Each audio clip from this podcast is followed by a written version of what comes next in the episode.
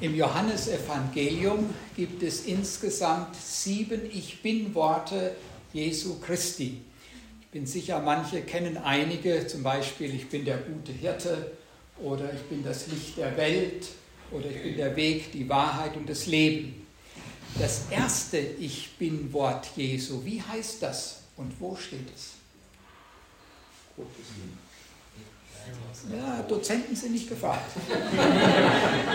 Bitte laut. Hat jemand eine Idee? Nein? Das ist äh, ein alttestamentliches Wort. Ja. Nee, nee, äh, eins von den sieben. Ich bin Worten Jesu im Johannesevangelium. Hat jemand eine Idee? In Kapitel 6, ich bin das Brot des Lebens. Ich lese uns einmal den Vers 35 vor. Jesus aber sprach zu ihnen, ich bin das Brot des Lebens, wer zu mir kommt, den wird nicht hungern.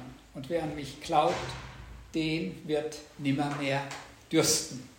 Wunderschönes Wort Gottes. Jesus spricht hier natürlich nicht von dem biologischen Hunger und von dem biologischen Durst auch Christen haben weiterhin Hunger und Durst, das ist ganz normal, sondern der Herr Jesus spricht hier von dem Lebenshunger, den wir haben, von dem Lebensdurst, den jeder Mensch hat. Und er sagt sehr deutlich, dieser Lebensdurst kann nur gestillt werden, wenn wir zu ihm kommen. Das ist eine steile Aussage. Wir finden das ja immer wieder in den Ich Bin-Worten und auch in anderen Stellen. Der Herr Jesus spricht sehr exklusiv. Er sagt, ich bin der Weg, die Wahrheit und das Leben. Niemand kommt zum Vater außer durch mich. Das ist eine fast schon intolerante Aussage. Viele stören sich daran. Hier ist es ganz ähnlich. Er sagt, ich bin das Brot des Lebens. Es gibt kein anderes Brot des Lebens. Wer zu mir kommt und wer an mich glaubt, der wird keinen Lebenshunger und keinen Lebensdurst mehr haben.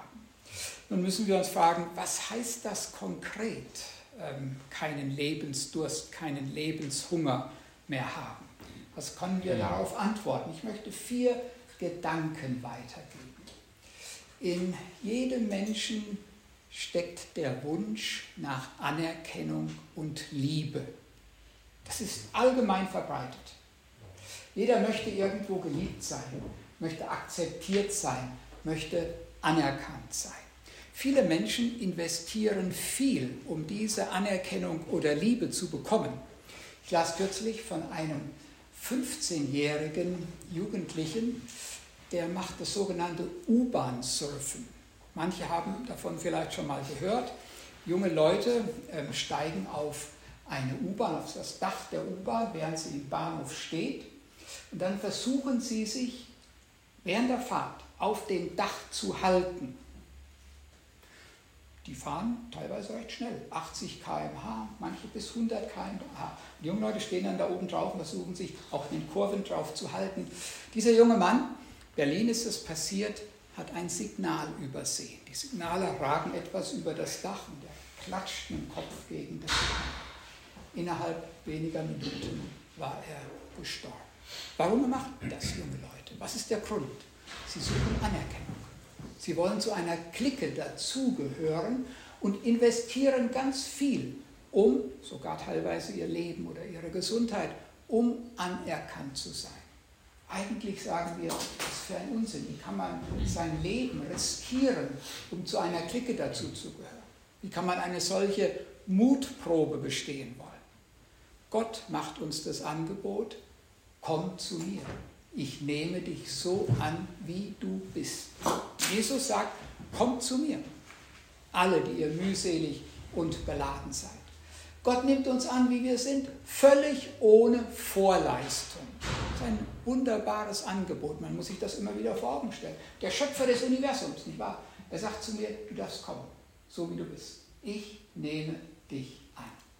Das ist der erste Aspekt. Bei Gott sind wir anerkannt. Gott liebt uns bedingungslos. Der zweite, Jesus vergibt Schuld und erneuert uns. Wir dürfen zu Gott kommen, so wie wir sind, aber wir sollen nicht so bleiben, wie wir sind, sondern Jesus will uns verändern. Er will neue Menschen aus uns machen. Er vergibt unsere Sünden, wenn wir ihm diese Sünden bekennen, wenn wir sie unter das Kreuz bringen und sagen, Herr, verzeih mir den ganzen Mist, den ich in meinem Leben verbockt habe. Er sagt, ich vergebe dir, denn dafür bin ich gestorben, dafür habe ich mein Leben gelassen. Aber er sagt nicht nur, ich vergebe dir, er sagt auch, ich will dich verändern. Wir kennen, oder einige kennen diesen wunderbaren Vers aus dem 2. Korintherbrief 5, Vers 17.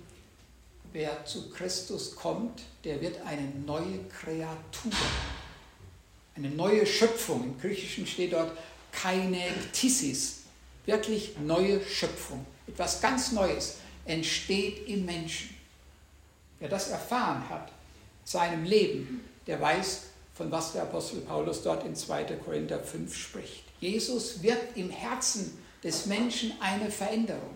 Und im Laufe des Lebens gestaltet er uns immer mehr um in das Bild von ihm selbst, das Bild Jesu Christi. Wir sollen ihm ähnlich werden. Das ist der zweite wichtige Aspekt. Wir finden alleine bei Jesus Antwort auf die wichtigsten Lebensfragen und das ist gerade auch die Schuldfrage. Wo werde ich die Schuld los und wie kann ich ein neues Leben beginnen? Alleine durch Jesus Christus kann dies geschehen.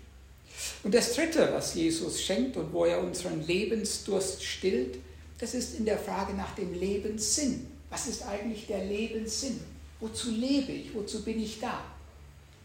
Ich besuchte vor Jahren mal eine Vorlesung an der Uni Köln in Philosophie, Thema Metaphysik. Und der Professor äh, beschäftigte sich dort auch mit den grundlegenden Fragen. Gibt es einen Gott? Was ist der Lebenssinn? Gibt es ein Leben nach dem Tod und so weiter? Und das Interessante war, der Professor konnte, obwohl es ein hochgebildeter Mann war, auf alle diese Fragen keine wirkliche Antwort geben. Er gab immer nur Alternativen an. Das spricht für die Existenz Gottes, das spricht dagegen. Sie müssen sich, sehr verehrte Damen und Herren, für eine der Positionen entscheiden. Ich kann Ihnen auch nicht sagen, was die Wahrheit ist. Mir wurde deutlich, von Natur aus können wir die zentralen Lebensfragen gar nicht beantworten, wenn wir nicht Offenbarung bekommen, Offenbarung von oben. Und diese Offenbarung haben wir in der Heiligen Schrift, in Gottes Wort. Der allmächtige Gott spricht zu uns und er gibt uns auch den Lebenssinn. Und dieser Lebenssinn, der Herr Jesus hat ihn ausgedrückt, hat ihn formuliert im sogenannten Doppelgebot der Liebe. Er hat gesagt, du sollst Gott lieben von ganzem Herzen und deinen Nächsten wie dich selbst. Das ist eigentlich der Lebenssinn. Viele Menschen denken, ja, wenn ich mich selbst verwirkliche, wenn ich Spaß habe im Leben, dann ist das der Lebenssinn. Nein, das ist ein Irrtum. Da, wo ich für mich selbst lebe, egoistisch nur an meine eigenen Bedürfnisse denke, verpasse ich den Lebenssinn. Der Lebenssinn ist Jesus an erster, erster Stelle und der nächste direkt danach. Im Deutschen gibt es ja einen, einen schönen Reim, der formuliert es so, willst du glücklich sein im Leben, trage bei zu anderer Glück. Denn die Liebe, die wir geben, kehrt ins eigene Herz zurück. Das ist gut zusammengefasst. Ich könnte fast sagen, ähm, das Doppelgebot der Liebe, zumindest im zweiten Teil, hat ähm, dieses Sprichwort gut formuliert. Willst du glücklich sein im Leben, trage bei zu anderer Glück. Denn die Liebe, die wir geben, kehrt ins eigene Herz zurück. Also da, wo ich für Gott lebe und wo ich für den Nächsten lebe und seine Bedürfnisse sehe, da finde ich selbst Befriedigung. Da finde ich selbst Lebensglück. Das ist der dritte Aspekt, wie mein Lebenshunger, mein Lebensdurst gestillt wird. Und der vierte und letzte Aspekt ist, Jesus schenkt Hoffnung. Ich glaube, dieser Aspekt ist gerade in unserer Zeit hm, enorm wichtig. Wir leben momentan in einer ja, Phase der Gesellschaft, wo vielen Menschen die Hoffnung entschwindet. Aufgrund der globalen Probleme, die auf uns einstürmen. Das war vor vier, fünf Jahren noch ganz anders. Vor zweieinhalb Jahren begann die Pandemie und äh, nicht wenige Menschen haben da die Hoffnung eingebüßt. Die Umweltkrise kommt als äh, weiteres Moment hinzu. Inzwischen haben wir einen Krieg mit galoppierender Inflation, steigenden Preisen. Viele Menschen sagen, wie soll es weitergehen? Und gerade die junge Generation spürt intuitiv, dass wir vor gewaltigen Herausforderungen stehen. Es ist kein Zufall, dass von einer 15-Jährigen die Fridays for Future Bewegung ausgegangen ist. Und viele Erwachsene mussten sich das anhören und lernen, wir machen irgendetwas falsch als Erwachsene. Ich finde das hochinteressant. Ich habe diese Bewegung seit Jahren verfolgt und ihre Anliegen sind berechtigt. Die junge Generation merkt, es kann so nicht weitergehen, wie wir momentan leben. Wir müssen unser Leben völlig umstellen, sonst haben wir als Menschheit keine Zukunft. Ob wir das schaffen, weiß ich nicht. Aber eins weiß ich, als Christen haben wir eine Zukunft, denn wir haben Jesus. Egal wie die Geschichte weitergehen wird in den nächsten Jahren und Jahrzehnten, Jesus Christus ist der, der Hoffnung und Zukunft bringt. Denn wir wissen, am Ende kommt er wieder. Und er wird sein Friedensreich aufbauen. Das, was Politiker nicht in der Lage sind zu schaffen, nämlich globalen Frieden auf dieser Erde, globale Gerechtigkeit. Keiner hat es bisher geschafft. Er wird es schaffen. Sein Reich des Friedens, das sogenannte Millennium, wir werden in Dogmatik darüber sprechen, das tausendjährige Reich, er wird es aufrichten, wenn er wiederkommt. Sollten wir vorher sterben, ist es auch nicht schlimm, denn wir gehen zu ihm. Paulus sagt, ich habe Lust abzuscheiden und bei Christus zu sein. Was für eine große Hoffnung. Das heißt, wie auch immer die Weltgeschichte sich entwickelt, als Christen dürfen wir Hoffnungsträger sein. Denn wir wissen, wir werden Christus begegnen, sei es durch den Tod hindurch oder sei es bei seiner sichtbaren Wiederkunft. Also, wo können wir unseren Lebensdurst, unseren Lebenshunger stillen? Bei Jesus Christus. Um ihn geht es hier am BSB. Und das werden Sie, die Sie hier studieren, den kommenden zwölf Monaten der ersten Klasse merken und wer länger bleibt, auch darüber hinaus. Jesus ist das Zentrum. Ihn wollen wir genauer kennenlernen. Wir sprachen gerade am Tisch auch darüber. Wir Dozenten sind längst nicht am Ende der Erkenntnis angekommen. Auch wir sind und bleiben Lernende, so wie jeder andere Christ auch. Wir bleiben Jünger Jesu Christi und wir wollen auf ihn schauen und mit ihm durchs Leben gehen. Und das wünschen wir Ihnen allen, dass dieses Jahr für Sie ein Jahr, Jahr des Lernens wird, ein Jahr, wo Sie Jesus näher kommen, wo Sie sein Wort mehr verstehen und wo Sie Jesus auch ähnlicher werden. Gott segne uns, die wir lehren, und Sie, die Sie lernen. Ich bete mit uns.